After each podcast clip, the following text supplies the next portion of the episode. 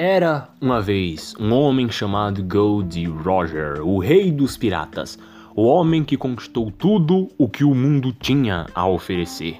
Antes de sua execução, suas últimas palavras levaram legiões aos mares. Minha riqueza e tesouro, se vocês os quiserem, eu os deixo pegar. Procurem por ele, deixei tudo naquele lugar. Desde então, piratas do mundo todo saíram navegando pela Grand Line procurando o lendário tesouro One Piece, o tesouro que faria o sonho de todos virar realidade. Saindo do desvio de caminho que foi Thriller Bark, que foi um acontecimento à parte que acabou levando a outro arco gigantesco, agora o Brook entrou definitivamente para o bando e eles podem continuar o seu caminho para tentar chegar na metade do mundo e ir para a ilha dos Homens Peixe, que é o que eles estavam tentando fazer desde a saída de Water 7.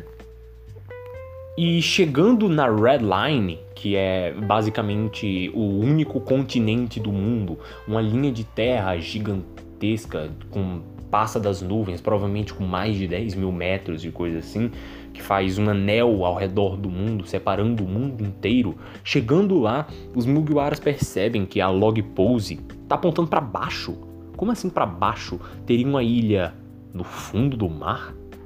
E eles usam dos submarinos, a, a, da, das novas tecnologias do Thurston Sunny, eles usam um submarinozinho dele lá que mergulha 5 mil metros de profundidade para eles procurarem para ver se tem alguma ilha lá, um negócio assim. O Oda tira uns minutinhos para fazer algumas piadas e com isso eles encontram um rei do mar gigantesco que quando eles fazem o que eles fazem com todos os reis dos mares, eles dão um supapão no rei do mar e de dentro do rei do mar sai uma sereia e uma estrela do mar falante. Essa sereia chama Keime e o, a estrela chama Papagu, se eu não estou enganado.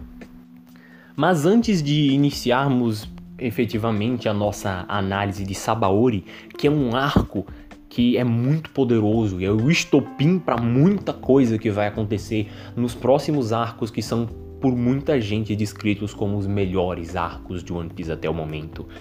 Mas antes de tudo isso, eu sou o Trovador esse podcast é um oferecimento Meros Menes 3. Aqui comento de maneira um pouco mais despretensiosa sobre coisas que me interessem, um livro, uma cena, um episódio inteiro, e um assunto e até palavras às vezes, tentando dissecar tudo, cena a cena. E agora vamos ao episódio 36 sobre One Piece, Sabaori, análise disso tudo.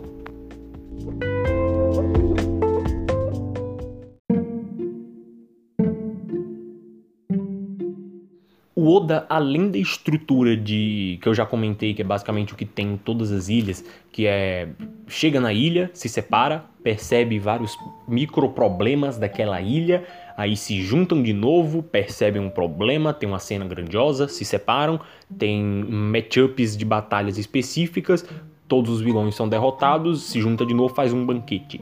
Essa é uma estruturazinha que tem em praticamente todos os arcos de One Piece. Mas também tem o Oda, ele gosta de, de outra estrutura que aparece de vez em quando, que é um, um arco inicial que carrega pesos para um arco maior que vem depois. Se fosse para lá do Novo Mundo, eu teria um exemplo melhor com o ano. Só que como eu me comprometi a não dar exemplos de arcos futuros nos episódios de arcos agora, de arcos do arco que eu estou comentando, não comentar nada dos arcos futuros por conta que isso pode ser chato com spoiler caso a pessoa tá ainda em Sabaori e coisa assim. Ainda é um exemplo bom o Water 7. O Water 7 tem uma estrutura que são basicamente dois arcos em um. Por isso que eu até separei o Water 7 e Ennis Log, por conta que, por mais que eles sejam tematicamente ligados, você tem claramente duas estruturas ali. Você tem a estrutura Water 7, que lá dentro ele trabalha várias coisas e tem um certo fechamento aberto ali. E depois o Water 7 desencadeia em Slog, Lobby. Usando de todas as ideias que ele já brincou em Water 7, estornando para Log, que é basicamente o que ele faz aqui em Sabaori, por conta que o, o, ele, o Oda coloca um mini arcozinho aqui no início com a Kame, o Hat e o Duval, que serve para basicamente apresentar algumas ideias que ele vai usar depois. Algumas ideias, personagens e essas coisas. Basicamente, a Kame e o Hat tem alguma relação entre eles ali, e a Kame pediu aos Mugiwaras que eles já iam descer para a Ilha dos Homens Peixe, então ela pediu: "Ah, não, vocês podem me ajudar com um negocinho? Tem um amigo meu que foi pego por, por uns piratas. Será que tem como vocês resgatarem ele para mim?" Aí o, o, o, Luffy vai lá e diz: "Ah, não, beleza, a gente vai lá pegar ele." Só que quando eles vão para salvar esse cara, nós temos um dos primeiros e mais poderosos foreshadowings e reutilização de personagens de One Piece, que acreditem, vai ter muito disso daqui para frente.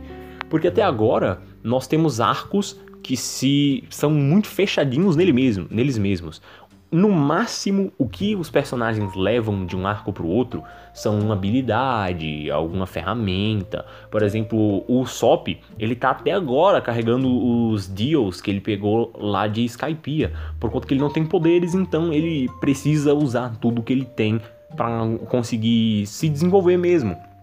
E não só é, esses utensíliozinhos e habilidades eles trazem, como também companheiros e coisas assim. Só que agora ele, o Oda começa a buscar coisas que são para além disso. Então ele resgata o Hat, literalmente, e é, em vários sentidos de resgate.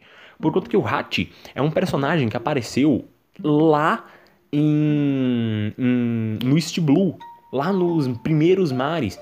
Ele era da tripulação do Arlong. Ele é o carinha das oito espadas, o tritão de oito espadas que luta com o Zoro. E agora eles têm que salvar o Hachi, mais ou menos, porque ele podia não ter salvo. Que é até um, um mini, mini, mini, mini, mini arcozinho pra Nami. De tipo, ok, eu me aceitei, então eu não tenho mais problema com você, seu homem-peixe que me praticamente, praticamente escravizou. E também tem o Duval. E cara, eu, eu adoro o Duval. Tem o. Acho que foi o urso do VideoQuest que ele diz que o Zoro. Só, só dando de exemplo mesmo. O Zoro, ele tem quatro coisas. Ele é formado por quatro coisas. O Zoro é basicamente três espadas e uma piada ruim. A piada que ele fica se perdendo. É, é basicamente todo o, black, o background, não. O background do Zoro. E o background do Duval é incrível, porque ele é, tem toda uma apresentação melodramática do pessoal morrendo de medo dele, dele ter uma máscara que esconde algo terrível por trás dela. Aí vai quando ele revela o rosto dele, que a gente pensava que ele tinha alguma coisa a ver com o Luffy ou algum negócio assim, por conta que ele tem raiva do Luffy. Só que na realidade ele tem raiva do Sanji, por conta que é uma piada em cima de uma piada. Todos os Mugiwaras ganharam cartazes de procurado depois que saíram de Water 7, porque também eles meio que assim, invadiram uma, um dos três pilares da, do paraíso, que é essa primeira metade da Grand Line. Eles invadiram, destruíram, resgataram e, e saíram vivos do, da base judicial da Marinha. Todo mundo recebeu uma recompensa lá e ele dá uma piada que é sobre como o, o Sanji estava lutando muito rápido, se eu não estou enganado, alguma coisa nesse sentido. Ninguém conseguiu tirar uma foto do Sanji. Então, no cartaz de procurado dele, primeiramente não tem escrito Sanji, tem escrito Perna Negra, se eu não estou enganado, não lembro certinho, e não tem uma foto dele, tem um desenho horroroso. E o Duval, o background do Duval, é que ele era um bandido em uma ilha, alguma coisa nesse sentido, faz muito tempo que eu vi Sabaori, eu só tô me guiando por um textinho que eu tenho aqui. Ele era um bandido em uma ilha que vivia uma vida razoavelmente normal, e um dia os oficiais da Marinha, da Marinha chegaram lá e começaram a caçar ele por simplesmente ele parecer algum tal perna negra, por conta que o Duval é exatamente o mesmo rosto que tem no cartaz de procurado do Sanji porque o Sanji não era procurado até esse momento, por conta que o cartaz é absolutamente in, é, indistinguível dele. Não. É absolutamente diferente dele. Só que a Marinha tava procurando outro cara que é igual o cartaz, que é o Duval. Aí essa piada, eu não sei porquê, mas eu simplesmente adorei essa piada. Na primeira vez que eu vi ela, eu gargalhei muito, eu bolei de tanto rir com essa piada. Eu não sei se eu tava meio fraco no dia ou alguma coisa assim, porque pensando agora, é uma piada simples, uma piada que o Oda já fez melhores, que eu vejo que são piadas melhores, só que essa em específico, no momento, me pegou desprevenido, me pegou num dia fraco, um negócio assim, eu lembro que eu ri muito. Mas enfim. E o Sanji, pistolaço com isso, ele usa um ataque no mínimo intrigante. O Sanji basicamente faz uma cirurgia plástica no Duval. Ele bate tanto, mas bate tanto na cara do Duval que ele muda a estrutura facial dele e faz ele ficar lindo. O que é uma continuação de piada melhor ainda. Eu, se eu gargalhei na primeira, eu gargalhei mais ainda nessa daqui. Não lembro porquê, não é uma piada tão boa assim, mas é uma piada recorrente às vezes. E por conta disso, eles resolvem a treta com o Duval muito mais fácil do que parece. Por conta que agora que o Duval é lindo, é indistinguível com um cartaz, um cartaz não, com cartaz que ele era procurado antes, agora ele não vai ser mais procurado pela Marinha e ele jurou lealdade a, não foi nem ao Luffy, foi ao Sanji, mas o Luffy também. Então agora eles podem finalmente ir para Sabaori e lá tentar descobrir um meio para irem para a Ilha dos Homens Peixe.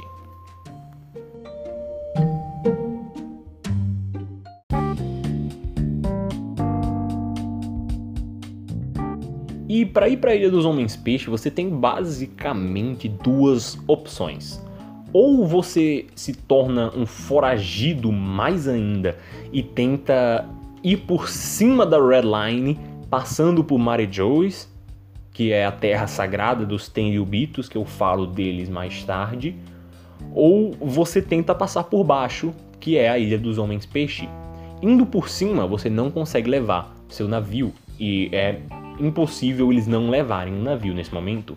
Então, o que, que eles precisam para passar por baixo? Como que um navio vai navegar embaixo d'água? E eles já são explicados logo de cara, por conta que chegando em Sabaori, eles são apresentados. Sabaori não é a per se uma ilha. Sabaori é um arquipélago. É arquipélago Sabaori. E ele não é um arquipélago de ilhas a per se. O Oda é muito criativo nesse sentido, por conta que, por ele não ser ilhas, ele não tem campo magnético, então ele nem aparece no, no log pose. O log pose, depois de um certo ponto, só aponta para baixo, que é a Ilha dos Homens Peixe, que lá sim tem polos magnéticos. Só que a Sabauri não é uma ilha per se, ela é simplesmente mangues os, sabe os mangues que tem aqui no Brasil que pegaram fogo, acho que não tem mais quase nada? Então, Sabauri são mangues gigantescos que vêm com raízes desde lá do fundo do mar, 10 mil metros abaixo da terra, que sobem até aqui em cima. E por conta do clima muito específico e dos musgos e a própria, os próprios mangues, quando eles respiram, eles se juntam com uma certa gosma que tem lá e criam umas bolhas. Então Sabauri inteira é revestida e tem bolhas saindo de todos os lugares. E essas bolhas só existem em Sabaori por conta do clima muito específico que tem lá. Então, em Sabaori, você consegue revestir o seu navio com uma bolha. E essa bolha é tão resistente que você consegue mergulhar 10 mil metros de profundidade e chegar à ilha dos homens peixe. Oda, você é um gênio. Ou no mínimo muito criativo. E o Hachi, que agora tá andando com os Mugiwaras, ele diz que já conhece alguém que faz esse trabalho de revestir com as bolhas. Só que é um trabalho meio caro e ele diz que como ele conhece o cara, talvez se ele der umas palavrinhas com ele, talvez ele faça um precinho mais camarada. Então a separação deles aqui é basicamente para alguns procurarem. Não, na realidade vão todos para o ateliê dos Olhos da Cara. O nome do local é Os Olhos da Cara, porque tudo lá é muito caro. Aí todo mundo vai lá, só que eles descobrem que o cara não tá lá, faz uns três meses, se eu não tô enganado, que ele não vai em casa, eles meio que vão se separar para procurar esse cara que vai revestir o navio deles. E no meio do caminho eles vão fazer o que eles sempre fazem, né? Vai fazer compras, o Zoro vai se perder. e o Luffy vai brincar no parque por conta que Sabaori é um ponto turístico gigantesco. É o último lugar da, da, do paraíso. Então lá tem parques, coisas assim. E o Luffy fica super contente e com muita vontade de ir nesse parque. Aí vai, ele leva a Kame e o Papagã. E vai, vai, vai lá no parque, brincar no parque. Mas antes disso, o Hacha já dá uma apresentadinha em algumas micro-ideias. Com ele escondendo os, os outros braços dele, ficando só com dois, cobrindo as marcas de tatuagem dos Piratas do Sol coisas assim, e dizendo para Kame tomar cuidado. E ele ainda fala outra coisa pro Luffy, que é Luffy, mesmo que você veja um dragão celestial dar um tiro em alguém, não reaja, não faça nada. Que eu comento mais tarde sobre os dragões celestiais.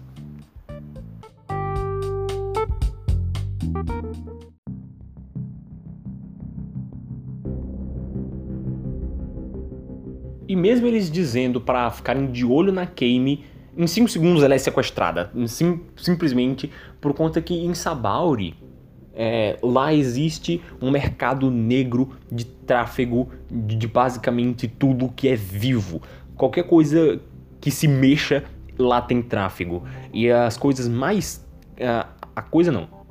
O ser mais caro a ser vendido por lá são as sereias. E a Kame é uma sereia, então ela foi capturada para ser vendida em um leilão. Mas antes disso, na realidade, bem antes disso, é que eu esqueci de comentar, é, enquanto eles ainda estão lá no ateliê Os Olhos da Cara, a mulher que fica lá, que eu não vou lembrar o nome dela, ela, ela explica que não chegaram apenas Luffy e a sua tripulação em Sabaori, mas chegou 11 supernovas, ou a pior geração, que são os nomes que esse pessoal recebeu que são basicamente super novatos que começaram sua vida agora na pirataria e tiveram aventuras tão grandiosas quanto Luffy e sua tripulação, só que nós não ouvimos falar deles. E é basicamente um, é, 11 pessoas que têm a recompensa 11 pessoas novatas na pirataria que têm a recompensa maior que 100 milhões de beris, que no caso, até agora, são X-Drake, Kid, Lau, Luffy, Hawkins, Bonnie, Apu, Killer, Zoro, Bag e Uruji. 11 pessoas que possuem a recompensa maior que 100 milhões de beris, a pior geração. Durante ou enquanto a Kame é sequestrada, o Oda tira uns minutinhos, uns episódios para fazer a apresentação dos dragões celestiais. Os dragões celestiais, ou os Tenryubitos, são basicamente descendentes das pessoas que formaram o governo mundial 800 anos atrás. E eles são basicamente a elite da elite da elite do mundo. Eles não são fortes a per se, só que eles são protegidos pela marinha por serem os deuses criadores do mundo, segundo eles próprios.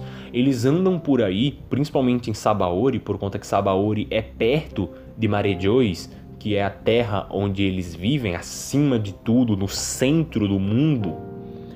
Eles andam com os capacetes de astronauta para não respirar o mesmo ar que seres mortais e humanos, não dragões celestiais, respiram. E esses seres, os dragões celestiais, eles estão acima de tudo. Eles são basicamente a resposta de justiça, eles são a representação de moralidade, eles são a representação de basicamente a força coercitiva do governo mundial porque a ética é definida por eles, a justiça é definida por eles. Que eles dizem que vão fazer uma coisa, eles simplesmente fazem. Eles podem simplesmente dizer que qualquer pessoa agora é um escravo deles e essa pessoa é um escravo deles a partir desse momento. Eles podem dar tiros em pessoas simplesmente e não sofrer nada com isso, porque eles estão acima da moral. E o Oda faz uma belíssima apresentação deles. Primeiramente, com por conta que são uma família de dragões celestiais que chegaram lá. Aí eles meio que estão separados. Então o Luffy, o Hat e um pessoal encontram primeiro com eles em um certo lugar. Aí por conta do Luffy tá com o Hat, coisa assim, o Hat obriga o Luffy a se ajoelhar na frente dos dragões celestiais, porque sempre que eles estão passando, você não pode olhar para eles. Você tem que se ajoelhar e baixar a cabeça. Só que o Zoro tá sozinho e ele acaba cruzando também com outro dragão celestial. Só que enquanto todo mundo tá se ajoelhando e baixando a cabeça, o Zoro nem sabe o que é um dragão celestial. Então ele tá lá andando de boa assim. E antes disso, esse mesmo dragão celestial, o, o príncipe Charles, se eu não estou enganado, ele já tinha tido toda uma apresentaçãozinha de estar tá andando em cima de uma pessoa. Ele dizer que o brinquedo dele quebrou depois dar um tiro na cabeça do brinquedo dele e toda uma apresentação de que ele, ele dá tiros em pessoas que ele não gosta. Ele atira num cara assim, porque ele disse que a partir de agora a esposa desse cara seria a escrava dele. Aí o cara diz: Não, por favor, não leva ela. Ele pá, agora ela é minha escrava. E o Zoro agora tá na frente dele, de pé, olhando para ele. E o Charles fica simplesmente indignado. Como assim um mero ser humano pode ficar na minha frente? Então ele puxa sua pistola para dar aquele tiro final no Zoro. Só que o, Zoro, assim, ele já tá no nível de desviar de tiros de pistola. Então, os tiros que o Charles dá nele, ele simplesmente desvia e se prepara para dar um golpe em um dragão celestial, que é a última coisa que você pode pensar em fazer. Só que antes dele efetivamente fazer isso, uma criança pula em cima dele e essa criança fica gritando: Não, irmãozinho, por que você tentou fazer isso? Por que você tentou é, atacar um supremo dragão celestial enquanto o Zoro tá cheio de sangue assim? Aí o Charles fica meio: Que? Como assim? Eu achei que eu tinha errado. Porque essa que pulou em cima do Zoro é na realidade Bonnie. Bonnie é uma das dos supernovas e ela simplesmente impediu que o Zoro chamasse um almirante para o arquipélago de Sabaori. Um almirante, a gente já sabe o que é um almirante por conta que tivemos duas micro apresentaçõezinhas. A primeira apresentação com o a primeira aparição foi o Kuzan lá em no, no finzinho do arco do Dave Back Fight e depois aparece o Akainu no flashback da Robin. Então nós já temos uma ideia de que os almirantes são pessoas muito, muito poderosas que dão medo até em piratas com recompensa para lá de 100 milhões.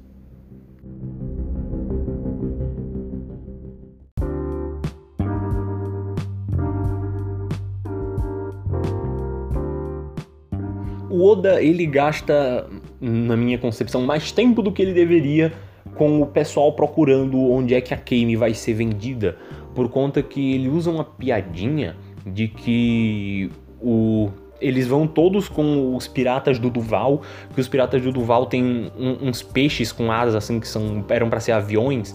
Aí eles saem procurando por todo o arquipélago para encontrar a Kame. E ele faz uma piadoca com o Duval de que o carrinho que o Duval vai com o Sandy é muito lento. Só que o canto que o Duval vai, por mais que eles tenha ido muito devagar era o exato local em que a Kame iria ser vendida. Porque o Duval disse que. Ah, era 90% de chance dela estar sendo vendida aqui. Então por que você não disse, cara, para os seus subordinados virem direto para cá e a gente resolver esse problema antes de, dar, de o problema ficar maior, tá ligado? Então, em minha concepção, o Oda gastou mais tempo do que ele precisava hum, nesse momento aqui. Porque o Duval meio que já sabia, então era só ir direto para lá. Ele podia ter simplesmente mandado algum dos carinhas que é muito mais rápido que ele ir lá verificar e ele poderia estar fazendo qualquer outra coisa, sei lá, um café. E eu adoro o pensamento que o Oda colocou aqui de, ok, a Kame vai ser leiloada, ela vai ser leiloada a partir do preço X. Então nós, os piratas do chapéu de palha que já chegamos aqui, temos 2x. E para impedir que a gente crie uma confusão gigantesca, a gente vai simplesmente tentar comprar a Kame para depois libertar ela, obviamente.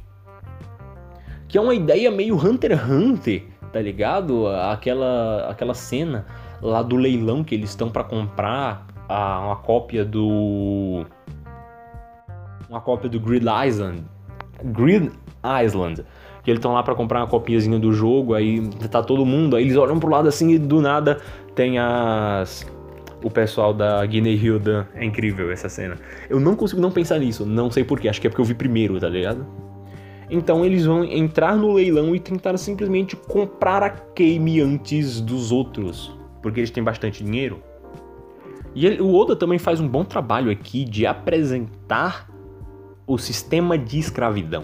Ele apresenta as coleiras, ele já apresentou ela antes, junto da apresentação do Sir Charles, que eu esqueci de comentar.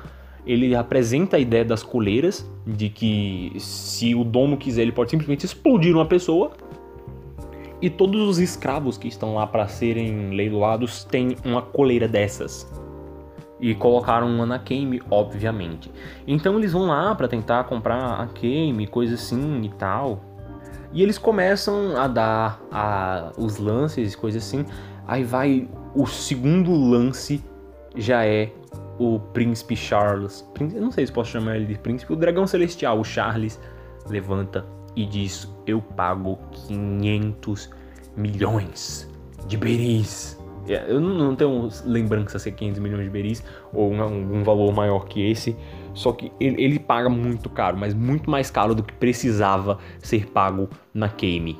Que ele quer comprar a Kame. E quando isso acontece, o Luffy fica muito pistola e ele vai fazer o que ele faz melhor, dar porrada por aí. Então ele sai correndo assim, descendo aquelas escadarias que nem lá na cena não que tenha uma cena igual no Hunter x Hunter, mas tem a mesma ideia de escadaria, que é um, pal um palco gigantesco assim, com o um negocinho lá na frente que fica apresentando as coisas que estão sendo leiloadas. Ele sai descendo a escadaria assim para ir lá dar uma porradão na Nami, na Nami não, para conseguir resgatar a Kame. Aí vai o Hat tenta segurar ele, só que quando ele tenta segurar o Luffy, os braços dele, os outros que ele tem oito, são revelados e também revelado a a marca dos Piratas do Sol. E quando descobrem isso, começam a vaiar ele, jogar coisas nele, por conta que eu ainda não apresentei essa ideia.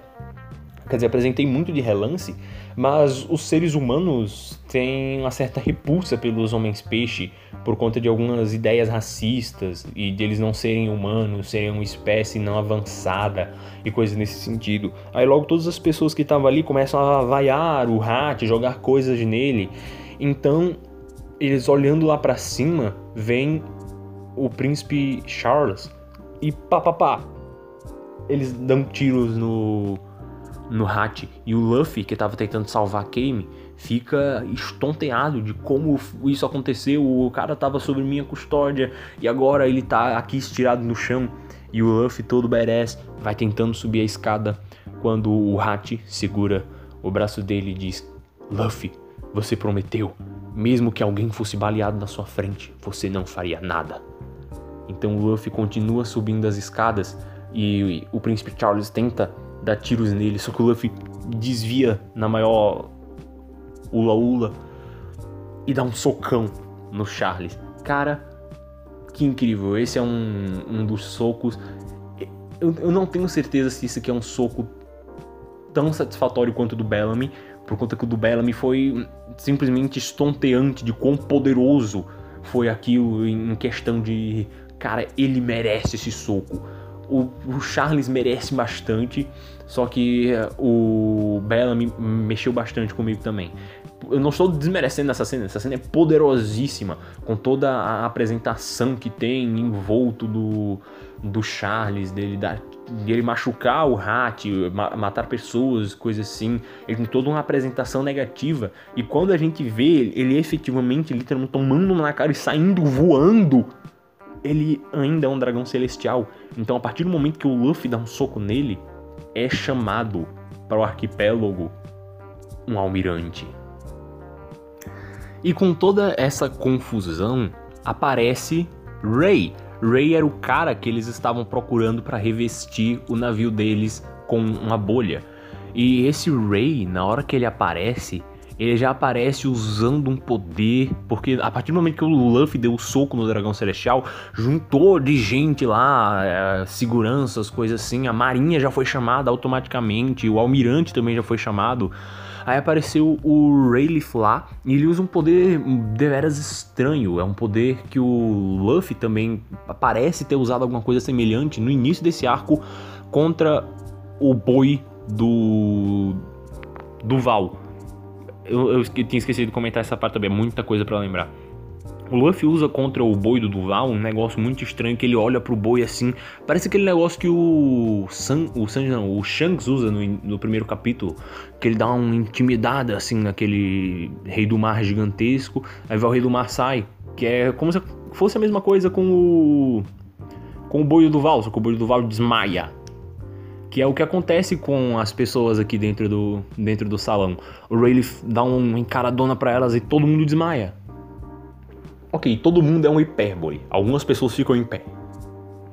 Então, também em uma cena muito tensa, a coleira da Kame começa a apitar.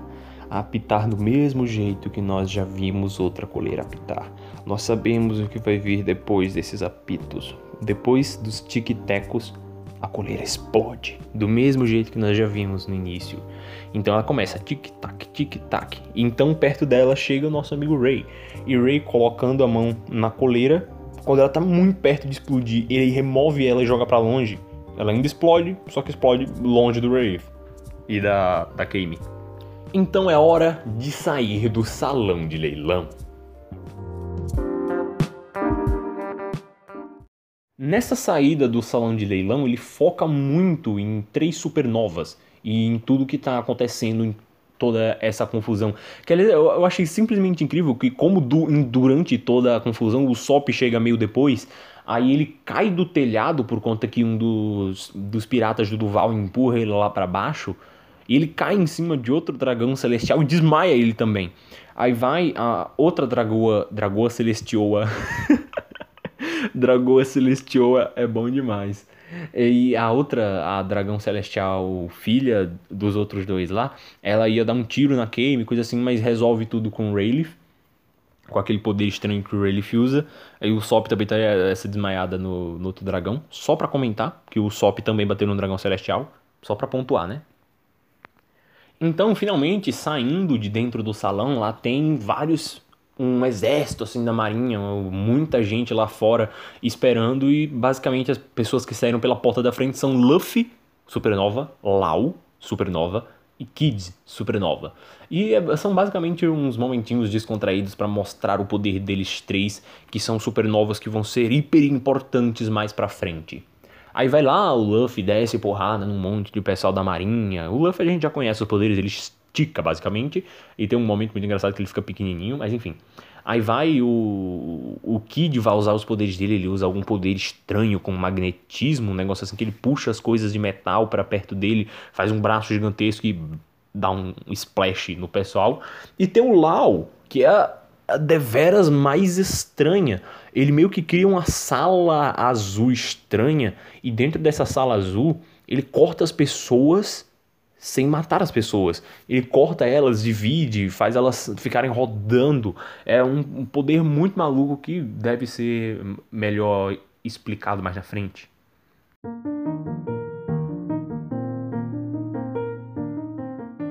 Então, depois de sair lá do salão, os chapéus de palha vão todos para o ateliê lá dos olhos da cara, junto do Ray e toda, toda a tripulação. E lá temos uma das conversas mais intrigantes de todo o One Piece, sem brincadeira nenhuma. Essa conversa é muito, mas muito, mas muito interessante, estranha e levanta muitas dúvidas. Por quê?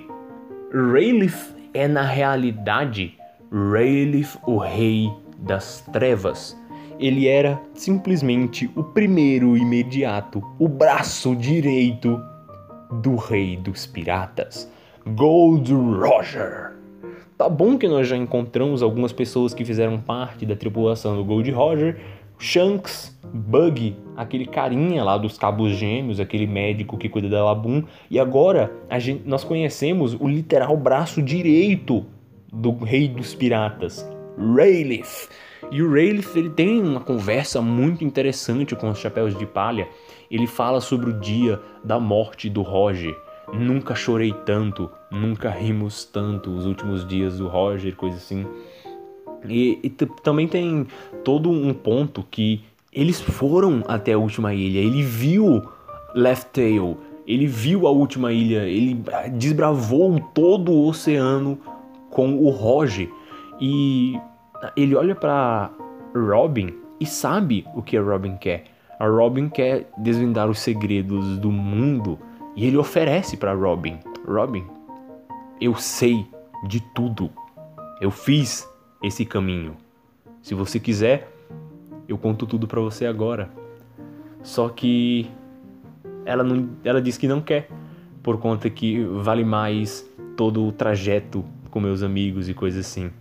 E o Sop também tenta perguntar para ele, por conta que ele foi até a última ilha de novo. Ele é uma das pouquíssimas, pouquíssimas pessoas que foi à última ilha em tipo 800 anos.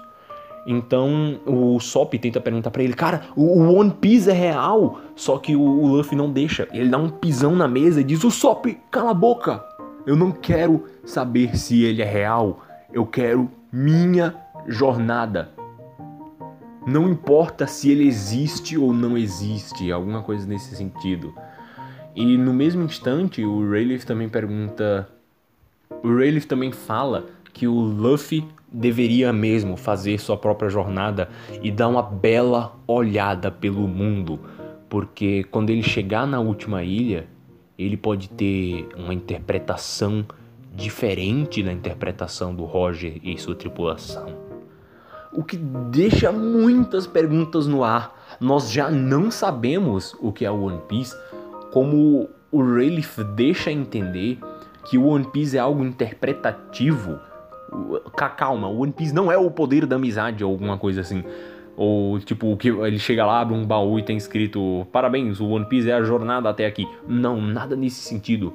Mas que as coisas que eles viram na última ilha e todos os segredos no século perdido e a história real da humanidade, o segredo dos D, essas coisas, são coisas que juntas podem levar a uma interpretação do mundo diferente, porque Roger teve uma interpretação sobre aquilo e o Relief está dizendo, cara, faz sua viagem aí, dá uma bela olhada pelo mundo que chegando lá pode ter umas ideias diferentes de nós. E nós também nesse momento damos uma entrada mais forte dentro da mente do Luffy, por conta que o que nós sabemos do Luffy até esse momento é basicamente ele ganhou um chapéu do Shanks e quer ser o rei dos piratas. Só que o Rayleigh faz uma pergunta que eu não lembro exatamente qual é, que é tipo se ele vai reinar sobre o, sobre o mundo, ou ser o rei dos mares, um negócio assim. O Luffy diz: Não, meu chapa, eu não quero não. Eu, na realidade, só quero ser o rei dos piratas porque, para mim, o rei dos piratas é a pessoa mais livre do mundo. O Luffy não quer simplesmente ser o rei dos piratas por dominar todos os mares e coisas assim. Ele não quer mandar em ninguém. Ele quer simplesmente ser a pessoa mais livre do mundo. O que é belíssimo, Oda. Parabéns o que mostra mais poderosamente é, que para o Luffy e para sua tripulação importa mais a jornada e os amigos e todos a evolução que você tem durante esse percurso do que o final. O que não importa muito o final. Vai sair um episódio do Meros Menestréis que é o Cliffhanger. O Cliffhanger de One Piece é o próprio tesouro One Piece. Só que como eu também falo lá, o Cliffhanger não importa, porque o único dever dele é mover as coisas para frente. Então pouco importa o que é o One Piece. Só de ele mover as coisas, de fazer as pessoas agirem e lutarem para conquistar a liberdade que esse tesouro pode trazer, ele já cumpriu seu propósito de Cliffhanger. Perdão, troquei as palavras. Cliffhanger é gancho. Eu tô falando de MacGuffin. Então, se informem direitinho. É MacGuffin. Ou MacGuffin. Depende de como você está falando.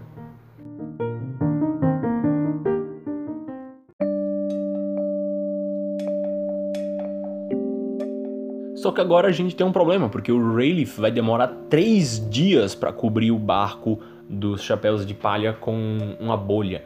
Então, agora eles estão basicamente presos em Sabaori, que acabou de chegar nada mais, nada menos que um almirante.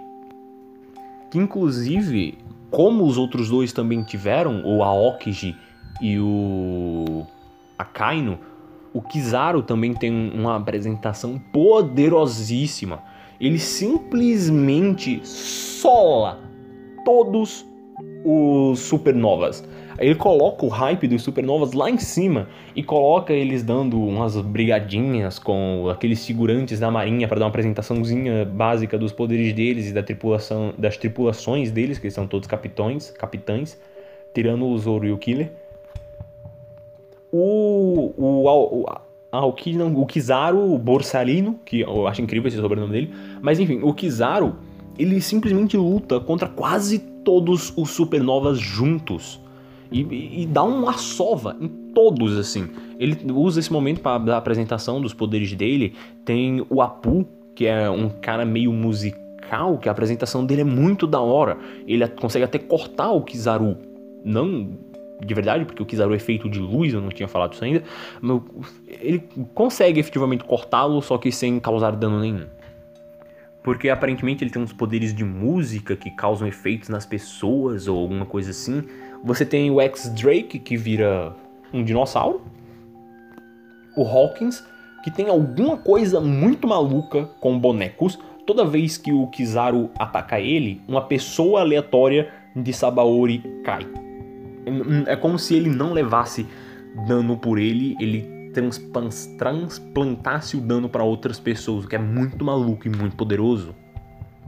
Também dá um, um, um minutinho lá pro Uruji, que aparentemente o quão mais ela apanha, mais forte ele fica. E também aparece aqui o Kuma, exatamente, o Shichibukai que apareceu lá em Thriller Bark reaparece aqui em Sabaori.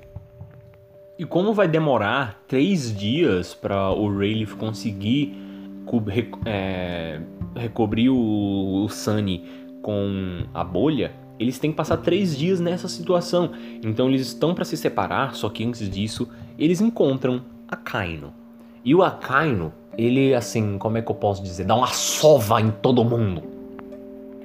Porque assim como o Smoker, o, o Luffy não consegue tocar no Smoker, por conta que o Smoker é uma logia. E é impossível tocar em logias por, que é um tipo de da, das Akuma no Mi. Você tem as Zoans, as Paramécias e as Logias. As Zoans você basicamente se transforma em um animal. As Paramécias você adquire ou a propriedade ou produz alguma coisa. De exemplo, a fruta da cera ou a fruta da borracha. Que são coisas que você adquire o poder daquilo. E tem as Logias, que são basicamente coisas naturais que você se torna aquela coisa e tem a capacidade de produzir aquilo. Então o Kizaru, ele é feito de luz e consegue emitir luz como ele quiser. Então você meio que não consegue tocar no Kizaru, por conta que ele é feito de luz. Do mesmo jeito que você não consegue tocar o Smoker, que é feito de fumaça. Ele dá uma boa focada assim, em destruir o Zoro. E quando ele tá prestes a dar um, um golpe final, porque o Zoro ainda tá simplesmente destroçado daquele daquela cena dele segurando todo, pegando toda a dor do Luffy para si que o Kuma colocou lá em Thriller Bark, ele ainda tá muito detonado por conta disso. Então ele é um dos que menos conseguiu se defender e era o alvo, um dos alvos aqui do Kizaru. E quando ele tá prestes a dar uma pisadona na velocidade da luz assim no, no Zoro, aparece o Rayleigh, que aparentemente consegue lutar contra o Kizaru de algum modo muito estranho, ele consegue transpans, trans... Ele consegue tocar no Kizaru, basicamente. Ele consegue lutar com espadas também contra o Kizaru, diferente dos outros pessoais, no que criam algumas ideias estranhas. De tipo, se ninguém pode tocar em uma logia, como que o Rayleigh consegue? E do mesmo jeito, o Rayleigh é cercado de alguns poderes que são diferentes de tudo que a gente já viu. De tipo tocar em logias, aquele negócio de desmaiar pessoas simplesmente com olhares e negócio assim. Sabe aquela música infantil Um elefante incomoda muita gente. Dois elefantes incomodam, incomodam. Então, isso meio que acontece aqui, só que trocando a palavra elefante, nós temos que tipo um kuma incomoda muita gente, só que dois kumas incomodam, incomodam muito mais. E três kumas incomodam, incomodam, incomodam muito mais ainda. Resumindo para vocês, não são só um kuma. Aparentemente apareceu um exército de kumas que tem os poderes de soltar raios lasers e coisas assim. Por conta que nós vimos lá em Thriller Bark que ele é meio como se fosse um robô, só que aqui nós vemos que eles na realidade são vários. O que torna isso muito mais perigoso, porque agora tem vários lutando contra os supernovas, aí apareceu vários aqui também. E do mais, Sabaori é um arco meio esquecido. Eu não vejo muita gente. Eu vejo gente comentando de, de Sabaori, só que ele tá no meio de muita coisa boa. Ele tá depois de Thriller Bark, que é um arco subestimado no mínimo, eu gosto. Mas eu gostei só na segunda vez que eu vi por algum motivo. Na primeira eu não me interessei tanto. Talvez por conta da fórmula já tá se repetindo muito. Mas eu deveria ter discutido isso no episódio, ele já, só que ele ficou meio grande. Então, aqui, ele, Sabaori tá no meio de muita coisa boa. Thriller Bark não foi não atende às expectativas de muita gente, muita gente até pula, coisa assim. Só que ele tá perto de Water 7, que é para muita gente um dos melhores arcos, e tá antes de Impel Down e Marineford, que são ainda para muita gente os melhores arcos de One Piece. Então ele tá meio que apagado no meio de muita coisa boa, porque Sabaori não é ruim, ele é muito bom. Só que tem coisas melhores ainda depois, e essa crescente meio que apagou um pouquinho Sabaori, por mais que ele ainda tenha seu brilho. Ele é carregado de cenas poderosas e preparações para coisas que vão acontecer depois. E é a primeira vez que efetivamente os chapéus de palha perdem. Lá em Thriller Bark, voltando aqui de novo, o Gecko Moria fala pro Luffy tomar cuidado, por conta que agora ele vai entrar no novo mundo, e entrando no novo mundo do jeito que ele estava entrando, ele ia simplesmente ser massacrado e perder todos os seus aliados do mesmo jeito que o Gecko Moria perdeu. Por conta que o Gecko Moria tinha uma tripulação antes de ter o bando de zumbis, só que ele foi pro novo mundo e foi simplesmente dizimado. Então ele voltou e criou uma tripulação de zumbis que agora ele não lida mais com a perda, porque zumbis são imortais. E o Gekomori alerta o Luffy de, cara, tu vai e tu vai levar uma sova gigantesca se você for. E é basicamente o que acontece no arco seguinte, mesmo antes de entrar no novo mundo, aparece o Kuma. E o Kuma é poderoso demais para eles lutarem. E é a primeira vez que eu consigo me lembrar que o Luffy diz: eles são poderosos demais para nós. Vamos recuar. Mas o Kuma é implacável. O Kuma, ele continua usando os poderes que já foram apresentados para ele, o Kuma original, eu tô falando, não usa os clones. Lá em Thriller Bark, ele apresenta pra gente um poder estranho que ele usa contra a Perona. A Perona estava tentando fugir de Thriller Bark e quando ela vai atacar o Kuma, o Kuma simplesmente faz um e a, e a Perona simplesmente desaparece da face da terra. Ela some no meio do ar. E é o que o Kuma vai fazer. Ele começa a tocar Mugiwara por Mugiwara chapéu de palha por chapéu de palha, tripulante por tripulante. Começando pelo Zoro, ele toca no Zoro e o Zoro desaparece. E o Luffy chocado manda eles continuarem correndo. Corram, nós não podemos contra ele, nós encontramos o Zoro depois. Corram, não se perdam. Só que eles tentam ainda continuar a lutar. Então, depois, Sanji, Brook, Usopp, Nami, Chopper Frank.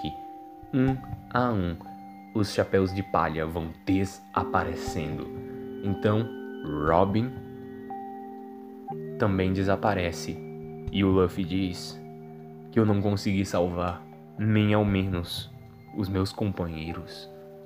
Que é pesadíssimo pro Luffy, porque a coisa que mais importa para ele são seus companheiros. É o jeito que ele aprendeu de ser pirata com os, o Shanks.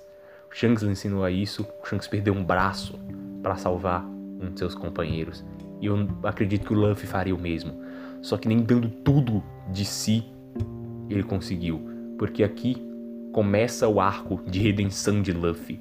O arco que ele vai descobrir que, mesmo dando toda, tudo de si, às vezes determinação não é tudo o que se precisa para conquistar alguma coisa.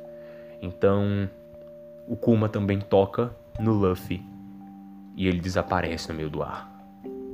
Então vemos o narrador dizer de longe observando os mangues, depois da última bolha estourar, no mangue 12 do arquipélago, do arquipélago de Sabaori, na Grand Line, neste dia, os piratas do Chapéu de Palha, liderados por Monkey D. Luffy, foram completamente desintegrados.